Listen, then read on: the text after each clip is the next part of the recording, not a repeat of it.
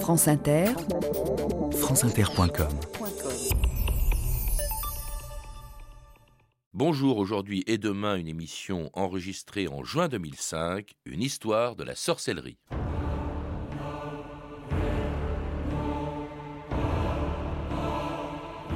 En niant la sorcellerie, on compromet bien d'autres choses.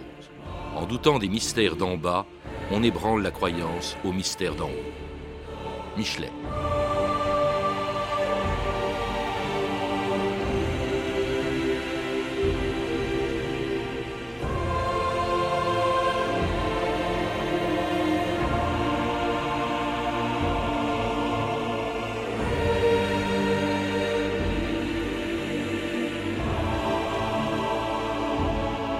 2000 ans d'histoire.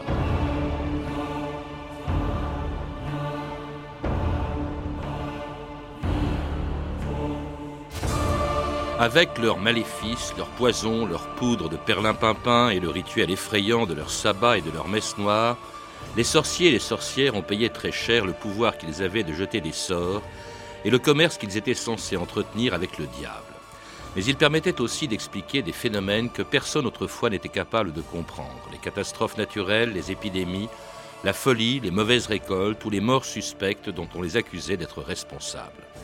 Mais avec les progrès de la science et de la médecine, les sorciers et les sorcières et leurs sinistres bûchers étaient, semble-t-il, condamnés à disparaître, sauf dans les romans et les films, qui continuent de s'en inspirer et dans lesquels la sorcellerie ne fait aujourd'hui plus peur à personne, pas même aux enfants. Cher Monsieur Potter, nous avons le plaisir de vous informer que vous avez été admis au Collège Poudlard, l'école de sorcellerie. Tu ne pouvais être qu'un sorcier. Ma merveilleuse sœur ayant été une sorcière. Puis elle a connu ce Potter. Et tu es arrivé. Je savais que tu serais comme eux. Tout aussi bizarre, tout aussi anormal. Ce garçon est inscrit à Poudlard depuis sa naissance. Il va faire ses études dans la meilleure école de sorcellerie du monde et il va avoir le plus grand directeur qu'on ait vu à Poudlard. Albus Dumbledore. Bienvenue à votre premier cours de vol. Debout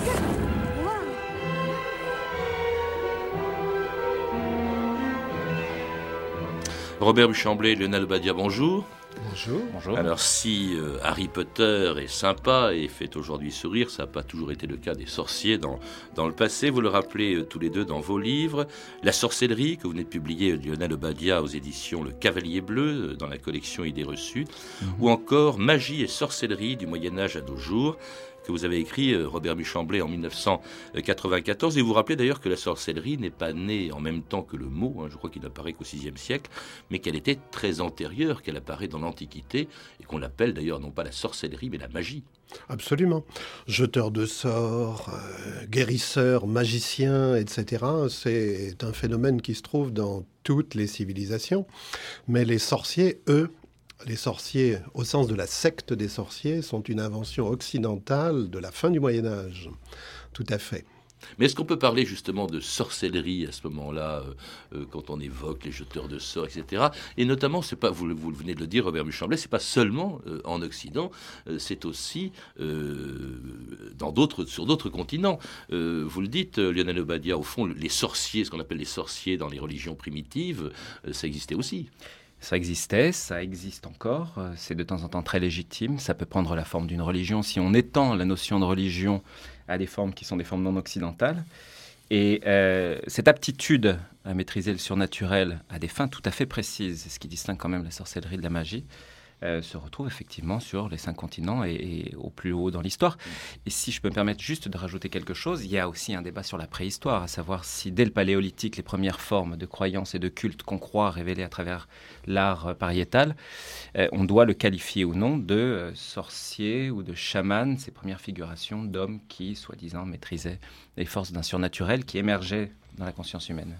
Alors, quand le mot sorcier, il vient d'où le mot sorcier, Robert Buchamblé jeteur de sorts, c'est ça? Oui, jeteur de sorts, sortilège, etc. Mais ce n'est pas exactement le mot qu'on utilisait euh, à l'époque. On, utilisait beaucoup plus euh, des termes euh, qui étaient proches des mots envoûteurs, penseur de secrets, comme on, comme on, utilise toujours le mot aujourd'hui, parce que la sorcellerie type numéro un, c'est-à-dire celle qui n'a pas été persécutée complètement, existe encore aujourd'hui.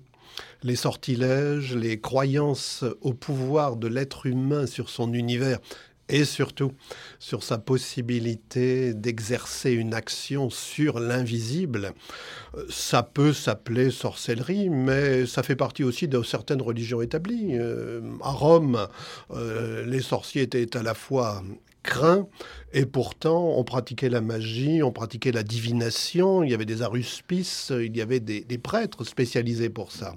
Dans l'Antiquité, je crois qu'il y avait les magiciennes de Thessalie aussi. Absolument, ou les, effectivement, toute une série de, de gens institutionnels qui fonctionnent par rapport à ce qui est la magie, c'est-à-dire la relation avec l'invisible et des gens qu'on ne persécute, vous le disiez, qu'on ne persécute toujours pas, Robert Muchamblet, jusqu'à l'arrivée d'un personnage qui va évidemment donner aux sorciers une réputation détestable. Qu'y a-t-il? Un seigneur égaré, surpris par l'orage, demande l'hospitalité pour la nuit. Excusez-moi, je dois souhaiter la bienvenue à ce visiteur inattendu. Mais qui êtes-vous? Je suis le diable. Oui, le diable. Les orages, la pluie, la grêle, le vent, les naufrages, c'est moi.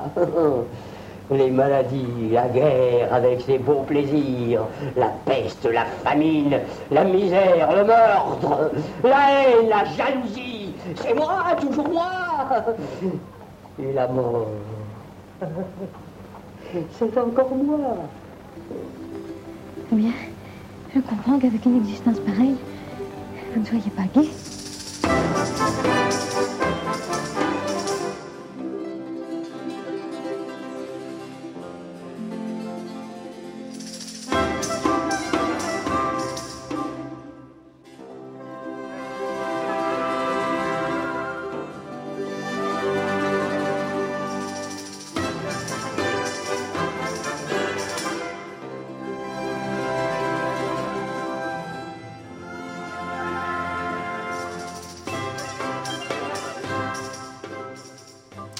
c'est l'ensemble Espérion 20, dirigé par Jordi Saval, une musique du XVIe siècle, la danse des sorcières. Les sorcières, donc, qui, avec le diable, vont avoir, Robert Muchamblet, une réputation détestable, parce que le regard qu'on va apporter sur la sorcellerie, euh, à partir de ce moment-là, va totalement changer.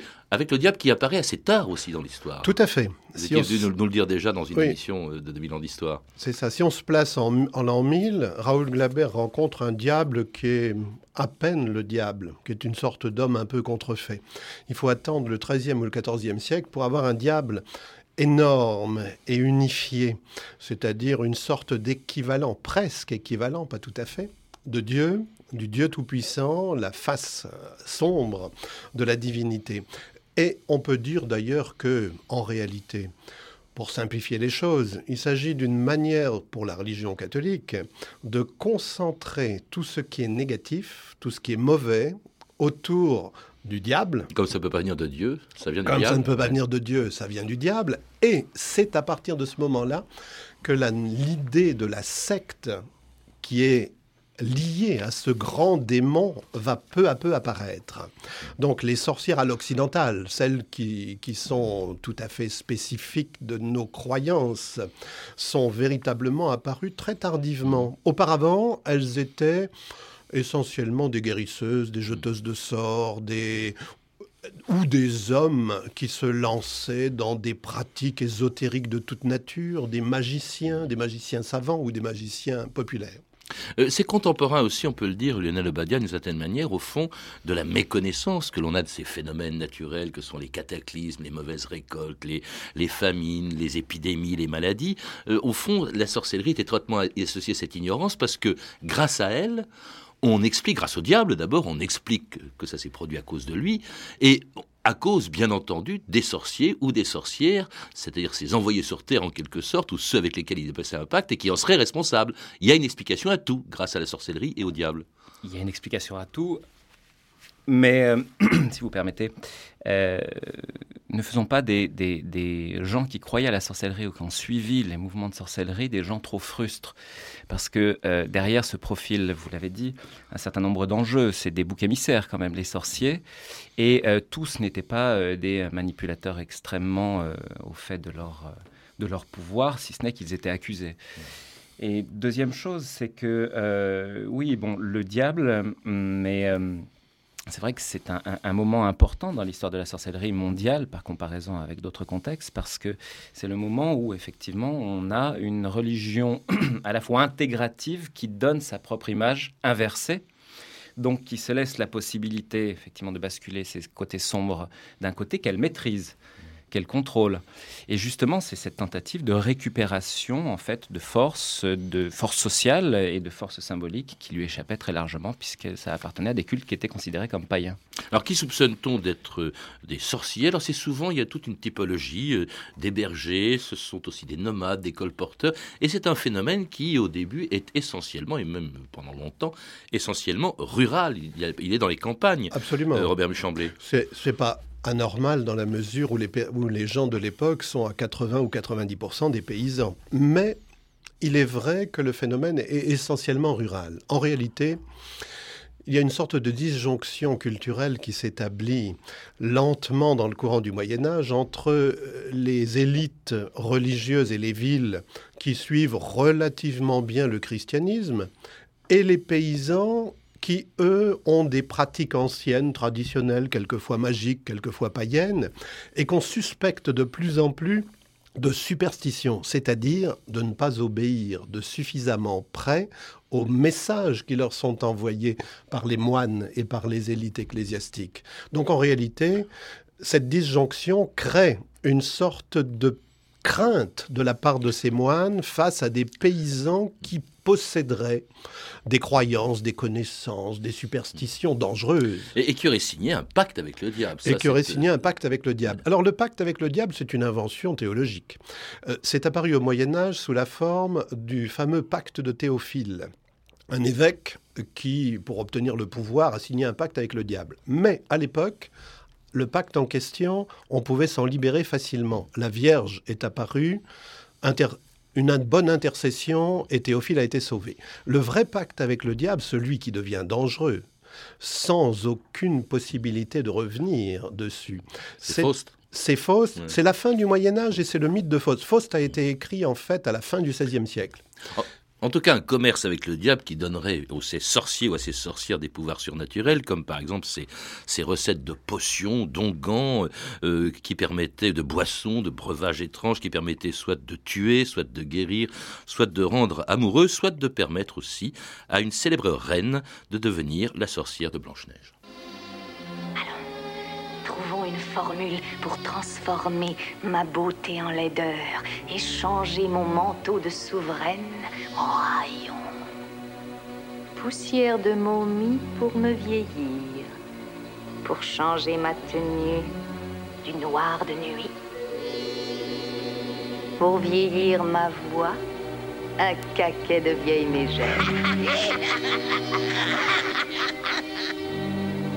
pour blanchir mes cheveux, un hurlement d'effroi. Un vent de tempête attisera ma haine. Ajoutons encore la foudre au mélange final. Qu'à présent s'exerce ton charme magique. Alors les recettes de potions magiques, eh bien ça fait partie bien sûr de la panoplie des, sorcières, les filtres d'amour, toutes sortes de potions dont la composition d'ailleurs n'est pas aussi ragoûtante que celle que l'on vient d'entendre. Hein. C'était euh, parfois, je, l'ai lu, des rognures d'ongles, de la fiente de lézard, euh, des décoctions de limaces. Enfin bref, plus c'était dégueulasse, mieux ça marchait. Oui, et surtout si ça comportait des fragments du corps humain, en particulier des choses qui étaient par exemple des règles de femmes euh, ou des rognures d'ongles ongles, des cheveux, etc. Tout simplement parce qu'à l'époque, le corps est un corps magique. Jusque Descartes, il ne faut pas oublier que le corps, pour tout le monde, pour les plus grands savants de l'époque, peut se transformer en n'importe quoi. Il peut voler.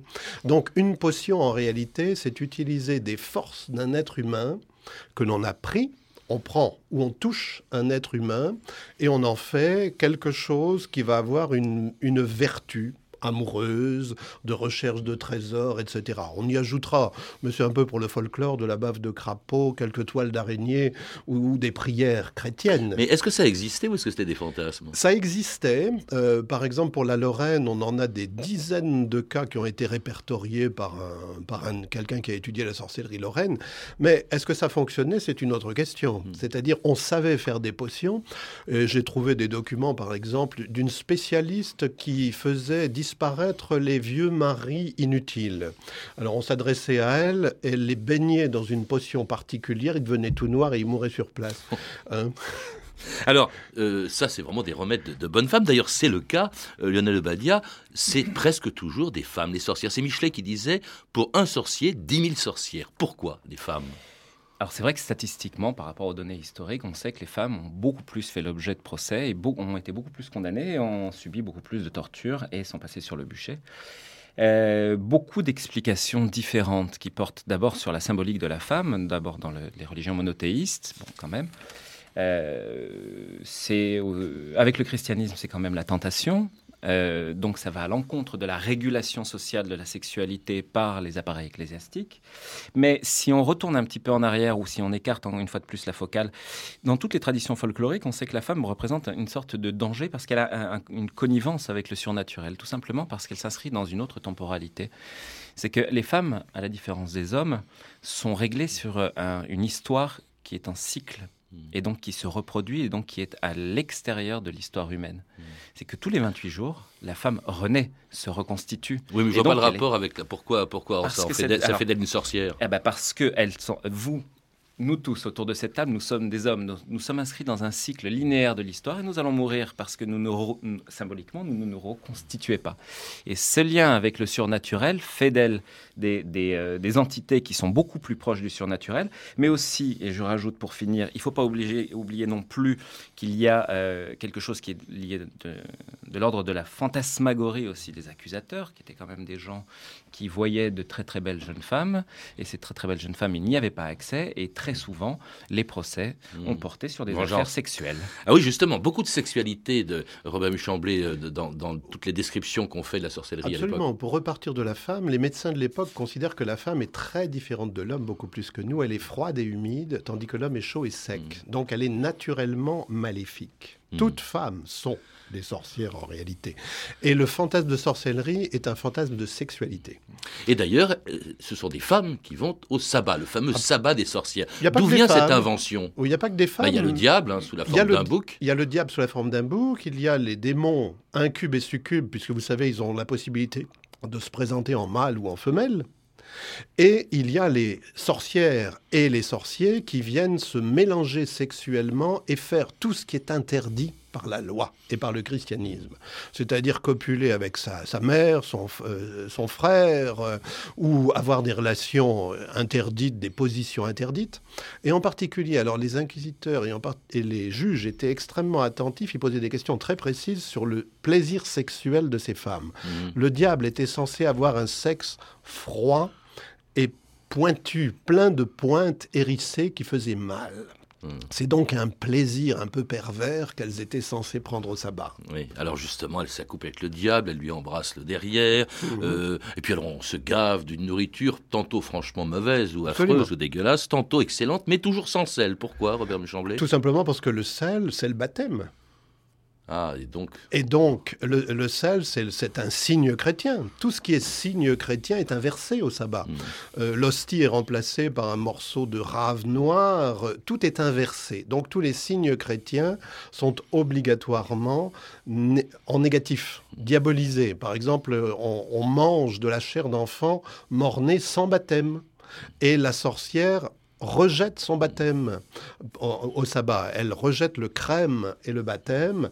Donc c'est une sorte de, de, version ésotérique de la religion satanique, exactement contraire de la religion chrétienne. En tout cas, un rituel sorti tout droit des interrogations, bien sûr, des interrogatoires, on devrait plutôt dire, auxquels on soumettait les sorcières. Je me suis prostituée, oui, prostituée il avait promis de faire de moi une princesse à la cour de Satan. Il m'a emmené à un sabbat de sorcière. Il s'est jeté avec voracité sur mon corps. Il était nu. Et j'ai vu qu'il portait les cinq stigmates des démons. Le premier sur l'épaule, le second sur la langue, le troisième sur la croupe, le quatrième et le cinquième sur les testicules. Un sur le gauche, un sur le droit. Si l'on vous pique à cet endroit de l'être et qu'il ne coule pas de sang, c'est alors le, le signe indéniable du démon.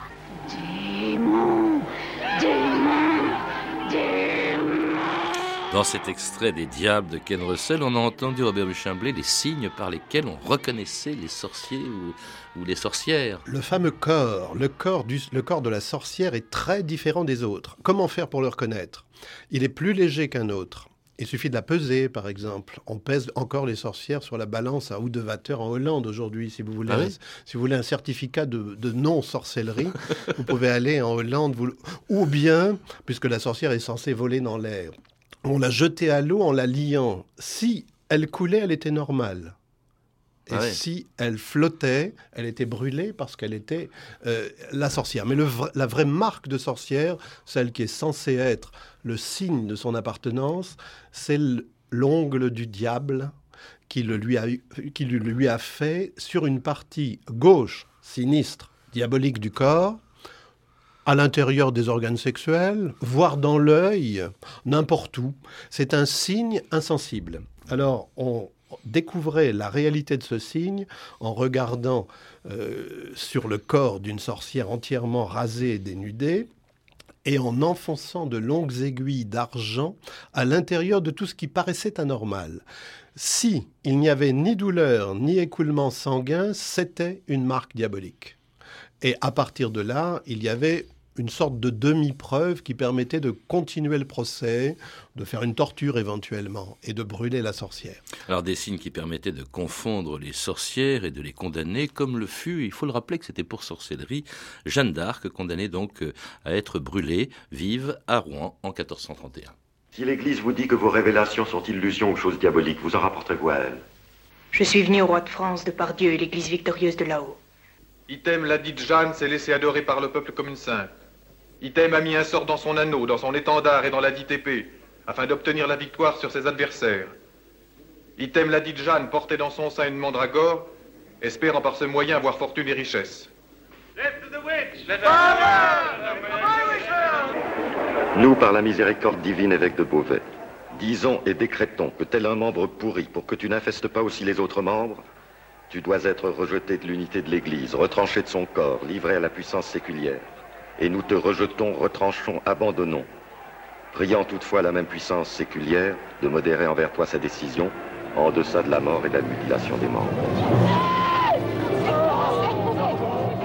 C'était un extrait du procès de Jeanne d'Arc de Robert Bresson, la mort donc de Jeanne euh, qui, a été, qui a été accusée hein, de, sorcellerie et brûlée vive à Rouen en 1431. Pour quelle raison brûlait-on les sorcières ou celles qui n'étaient pas, ce qui était le cas de Jeanne d'Arc? Parce qu'on avait vraiment cherché ce prétexte. C'est un prétexte, mais c'est l'hérétique c'est-à-dire tout ce qui est euh, un crime grave contre la religion et contre Dieu, ne peut être puni euh, que d'une manière définitive. Il s'agit de faire disparaître toute trace du corps de la sorcière ou du, protestant, euh, voire plus tard du sodomite. Tout ce qui est véritablement très grave en matière d'hérésie est donc l'objet d'un bûcher c'est la spécialité, si je puis dire, de ces temps, que de désirer faire disparaître toute trace. Ces cendres seront jetées au vent, seront dispersées. Ça a sans doute quelque chose à voir avec la notion de la résurrection euh, en même temps. Est-ce que ça se passait de la même manière que ça a été décrit euh, à maintes reprises, qu'on peut le voir dans des films? Je crois que le bûcher, c'est pas du tout l'idée qu'on s'en fait. Euh, on ne montait pas sur le bûcher, on le mettait, on mettait le condamné dans les bûches. Absolument. Il y avait, en fait, il y avait deux techniques. La technique dont vous parlez, qui est de mettre le condamné sur le bûcher, mais l'autre technique qui est en même temps un raffinement de torture, c'est de placer le condamné enchaîné à un poteau avec une chaîne qui lui permette d'avoir une certaine liberté de mouvement au milieu d'un cercle de bûches. En fait, le condamné est brûlé à petit feu. C'est abominable. C'est abominable. Elle est étouffée par la fumée, elle est brûlée à petit feu. Ce sont des techniques qui sont destinées à montrer qu'il s'agit d'un crime absolument inexpiable qui n'a pas d'équivalent au monde. Alors c'est curieux, avec ce que vous dites justement, Robert Muchemblé, vous rappelez aussi que Jeanne d'Arc, c'est au Moyen Âge, on est à la fin du Moyen Âge, mais ce n'est pas encore, alors qu'on le croit souvent, ce n'est pas encore la période sombre des grands massacres de sorcières qui arriveront plus tard. Absolument, très peu de chasse aux sorcières à cette époque-là. Ça ne commence en fait qu'à partir du milieu du XVe siècle et surtout en réalité du milieu du XVIe siècle.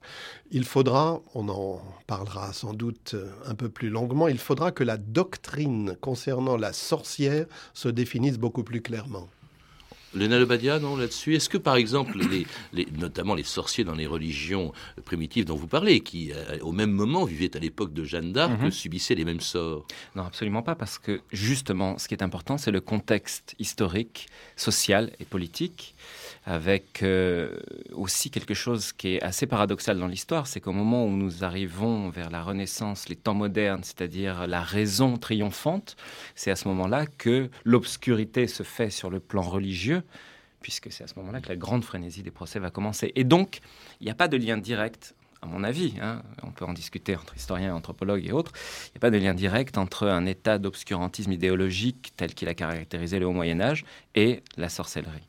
Alors ces grandes chasses aux sorcières du, à partir du XVIe, XVIIe siècle, et puis la sorcellerie euh, aujourd'hui, si elle existe et ce qu'elle forme, nous en parlerons donc demain avec vous, Lionel Obadia et Robert Muchemblé. Je rappelle, Lionel Obadia, que vous êtes l'auteur de La sorcellerie, publié euh, aux éditions du Cavalier Bleu dans la collection Idées reçues. Et vous, Robert Muchemblé, vous avez écrit vraiment un livre de référence, mais je crois qu'il est difficile à trouver parce qu'il date de 1994. C'est Magie et sorcellerie en Europe du Moyen Âge à nos jours, qui a été écrit chez Albin Michel. Et vous êtes également l'auteur d'une histoire du diable, euh, le diable donc publié au Seuil, et dont vous étiez venu nous parler dans 2000 ans d'histoire. À lire également La sorcellerie et son histoire de euh, Maxwell Stewart, qui vient de paraître traduit de l'anglais chez Alain Sutton Vous avez pu entendre des extraits de beaucoup de films, Harry Potter et à l'école des sorciers de Chris Columbus, disponible en DVD chez Warner Home Video. Les visiteurs du soir, bien sûr, de Carnet, distribué en VHS par René Château Vidéo. Les Diables de Ken Russell, euh, produit par Warner Home Video. Blanche-Neige et les Sept Nains de Walt Disney, disponible en DVD chez Disney Studio. Et enfin, le procès de Jeanne d'Arc de Robert Bresson avec Florence Delay dans le rôle de Jeanne d'Arc, disponible en DVD chez MK2. C'était 2000 euh, ans d'histoire. Merci à Michel euh, Thomas et Antoine Viossa, Claire Destacan, Claire Tesser, Cédric Joseph Julien et sur son ballet Anne Comilac pour la réalisation.